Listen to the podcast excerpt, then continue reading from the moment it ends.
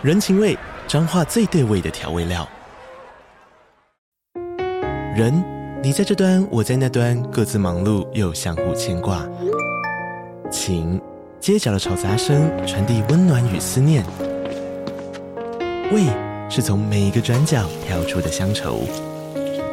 这里是彰化县政府 Pocket 节目《彰化早咖》，我是主持人内克。从彰化大小事各具特色到旅游攻略，透过轻松有趣的访谈，带着大家走进最在地的早咖。准备好了吗？彰化的故事，我们说给你听。以上为彰化县政府广告。Hello，大家好，欢迎收听用听的 F1。这集是拉斯维加斯 （Las Vegas） 的赛前简报，我们就简单的聊一下拉斯维加斯的 F1 的历史，还有这次赛道的一些基本资料。拉斯维加斯在一九八一年跟一九八二年就举办过 F1 的比赛，当时是在凯撒皇宫饭店后面的停车场来举办比赛哦。受限于场地的关系呢，赛道的设计基本上是相当的粗糙。以现在的标准来看呢，这会是一个非常无聊的赛道。再加上炎热的天气呢，在一九八一年跟一九八二年，让每一位的 F1 车手都吃尽了苦头哦。甚至于有车手开过终点线就马上昏了过去。之后大会就没有在这边举办过 F1 的比赛。直到近几年呢，又开始来讨论，因为 Drive to Survive 的关系，带动了美国 F1 的观众市场，所以他们一直想要在美国这边呢设立更多的 F1 比赛。所以我们看到今年就有三场的比赛哦，有迈阿密，有德州，然后现在又来到了拉斯维加斯，等于美东、美中跟美西呢都各有一场的 F1 比赛。这场比赛的赛道呢，是属于一个街道赛，他们主要是利用拉斯维加斯现有的街道来进行一个赛道的设计。那比较呃有趣的地方是呢，大会在这边呢，这一次的比赛呢，并不是由第三方来做一个举办，也就是整个赛道的规划呃费用全部都是用 F1 官方这边自己来做承担哦。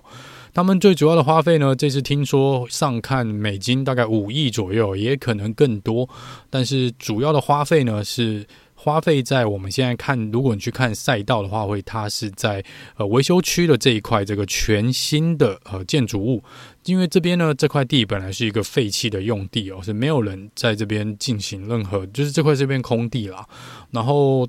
官方这边呢就花了。我看资料是大概两亿四千万左右的美金呢，去把这块地买下来，然后在上面呢打造出我们现在维修站啊、车手休息区啊等等的这个建筑物跟这个呃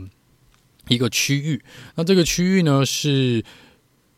官方这边就打算把这个区域留下来，并不是像街道赛的其他街道赛的部分呢，是呃围墙这些，到时候比赛结束会把它拆掉。这个建筑物就是以后未来呢，在这个呃维修区的这边啊，以后拉斯维加斯的比赛都会用使用到这个建筑物了。他们看的是比较长远的一个计划，因为现在在拉斯维加斯预计会至少跑个十年哦，这个就是。呃，他们甚至于希望在十年之后呢，拉斯维加斯的比赛还可以继续的办下去。那这是这一次呢，五亿大概有一半的费用呢，就是花在这块土地上面了。那这也可以让大家大概了解说，为什么这次官方这边呢，算是广告打的这么积极哦，或办了这么多活动哦，是造势造的非常的大，因为这是他们花自己的钱。在其他赛道呢，可能花的是主办单位的钱，他们比较没有那么在意。反正我每年就是拿一个权利金啊，收这个权利金进来，我不痛不痒的。但是这一次呢，是官方自己拿钱出来，而且拿了五亿，好，听说是至少五亿嘛。那他们当然希望把这个钱呢，能够回收一点嘛，也不要说，嗯，第一次在这边举举办，然后就赔了蛮多的钱。这有点就是让官方觉得我只许成功不许失败，加上这是一个全新的赛道，全新的一个活动，所以才会有那么多的造势活动。哦，那这个赛道呢，看起来的整个赛道设计，在脸书呃这边我有贴一个照片嘛，就是看起来就像一只倒过来的躺下来的一只猪哦。那这个赛道是没有办法，因为它是要如果要跨越要去跑绕过。或者经过啊拉斯维加斯的几个呃算是经典的建筑物啦，或是这个他们所谓的拉斯维加斯的 Strip 这个直线赛道的部分呢，都是呃必须要做的一个状况。那因为在棋盘式的街道设计上面呢，你要有太多的弯道也不太可能啦，所以在这边呢才会有我们现在看到的一个呃赛道的规划。那这个全长呢是六点二零一公里哦。那这六点二零一公里呢是目前现有 F1 赛道里面呢算是第二长的一个赛道，第一是这个比利时的 Spa。那在 F1 的历史上面呢，这个是第十二长的一个赛道。这个赛道另外一个特别的地方是，它的直线赛道呢有一点九公里长哦，这也是现今 F1 的赛道里面的第二长的一个赛道。第一场的直线赛道呢是在巴库的二点二公里。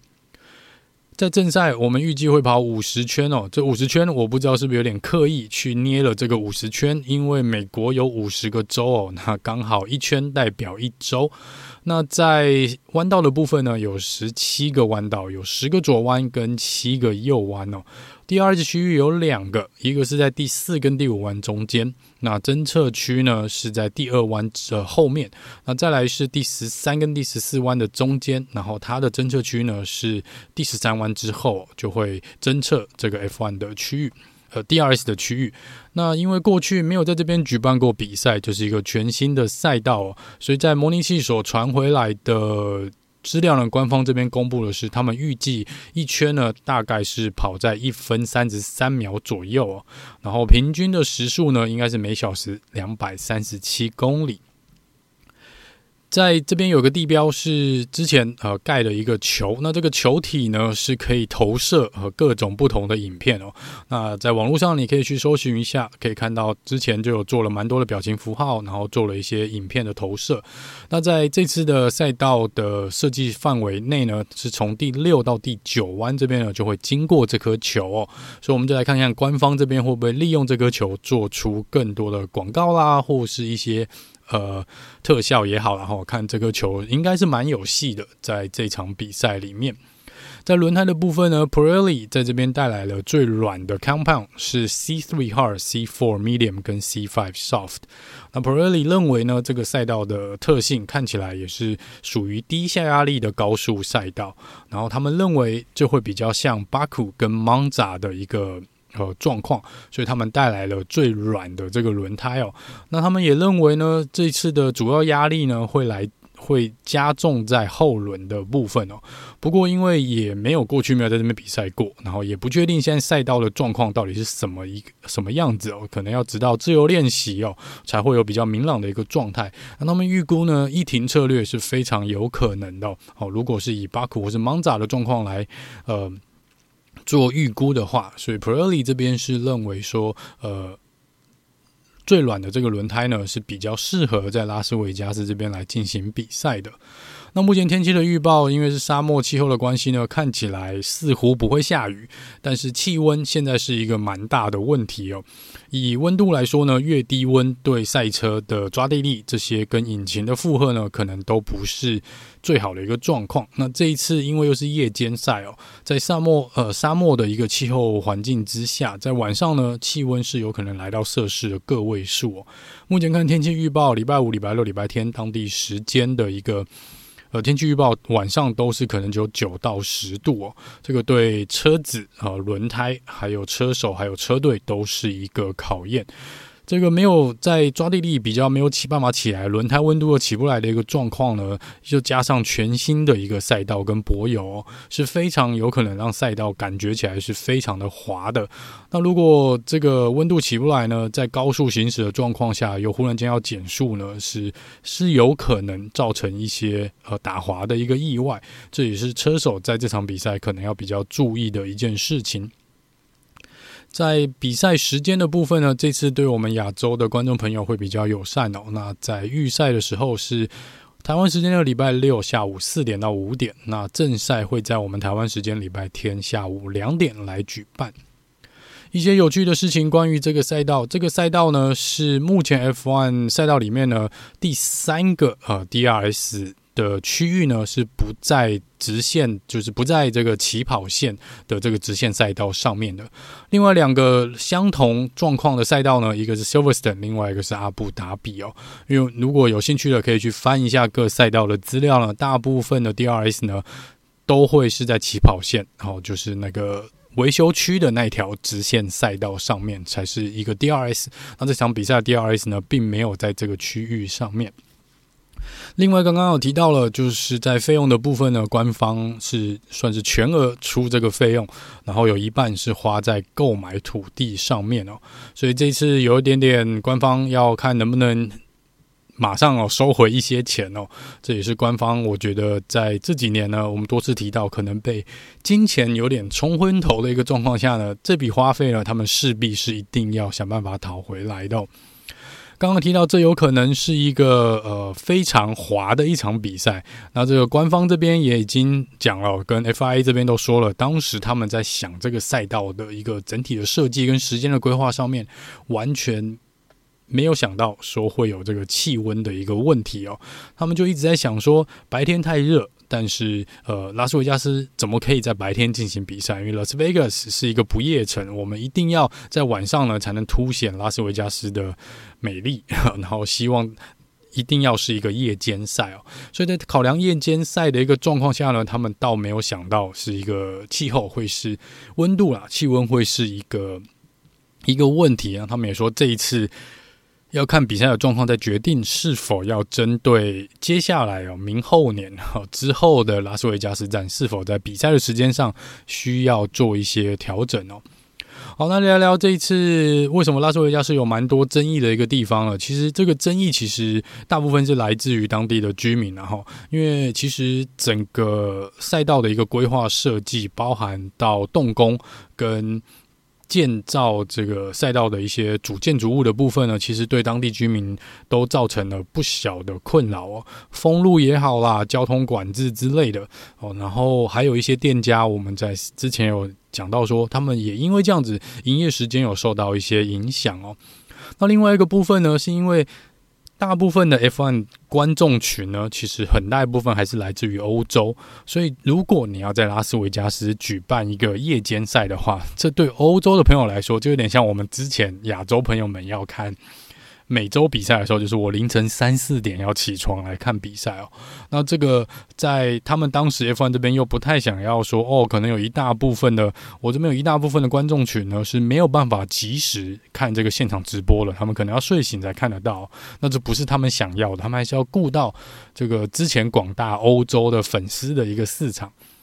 所以他们才说呢，那我们就要把比赛呢时间做一个调整，不然如果你去看大部分的夜间赛的比赛呢，都会在当地时间的晚上八点来举办哦哦，因为这个一来呢是结束的时间大概就一个半小时，如果没有安全车或没有意外的话，那如果比如说八点开始，我们九点半就结束哦，也不会对当地的居民造成太大的困扰。但是偏偏呢，拉斯维加斯的晚上八点是伦敦时间的早上四点。所以他们这次觉得，我们官方觉得我没有办法这边，呃，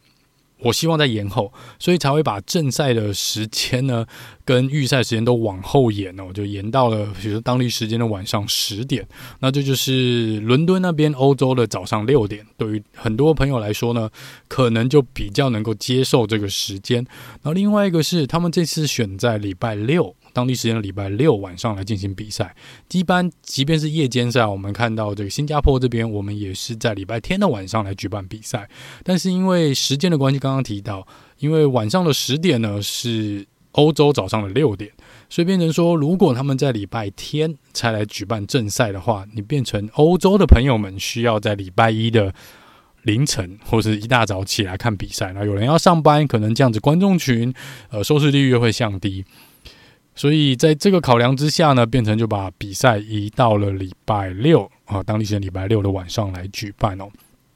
这也可以再次说明，就是我们亚洲的赛车市场是有多么的小，小到他们根本不在乎我们的比赛时间。我希望我们有朝一日呢，我们有足够的车迷的数量呢，能够来影响一场 F1 的时间了。我也不希望在美洲或是有时候欧洲的比赛呢，我们也要凌晨才能看哦。这个。呀我们也希望官方这边替我们考量一下。然后在呃，比赛的这边呢，为什么当地居民还会更加的不开心呢？是因为你在比赛的这个周末呢，除了更大规模的封路以外，有更还有更多的限缩一些附旁边啦赛道两旁的店家的可能一些营业活动哦。因为有的区域呢是被完全封锁的，就是一般即便你没有是买票进来的，呃，算是。不管游客也好，或居民也好，他们没有办法在他们所喜欢的，不管餐厅也好啦，咖啡厅也好，可能都那一天都这个周末可能都没有办法营业哦。然后另外一个部分是因为在要在晚上来举办这个比赛，所以在自由练习呢，甚至于有排到凌晨哦，就是晚上半夜午夜十二点还在做自由练习的一个嗯。赛程表在这上面，那你就可以想象啦。我在一个市中心，然后我即便旁边，就算我不是来看 F1 的，不管是居民也好，或是旅客也好，我为什么要在凌晨十二点到一点，我还要去听路上这个车子的引擎的这个嘈杂声音呢？所以这也是当地很多呃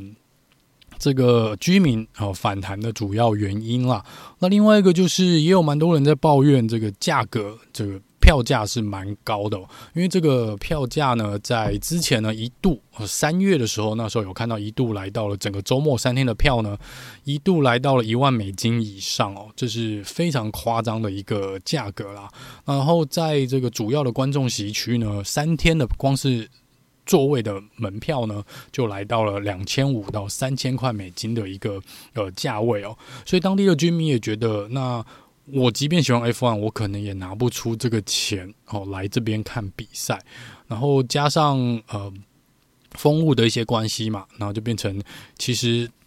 整体看起来呢，经济效应也许达不到官方之前所希望的一个状况。他们可能本来想说，我们可以带来更多的商机，然后。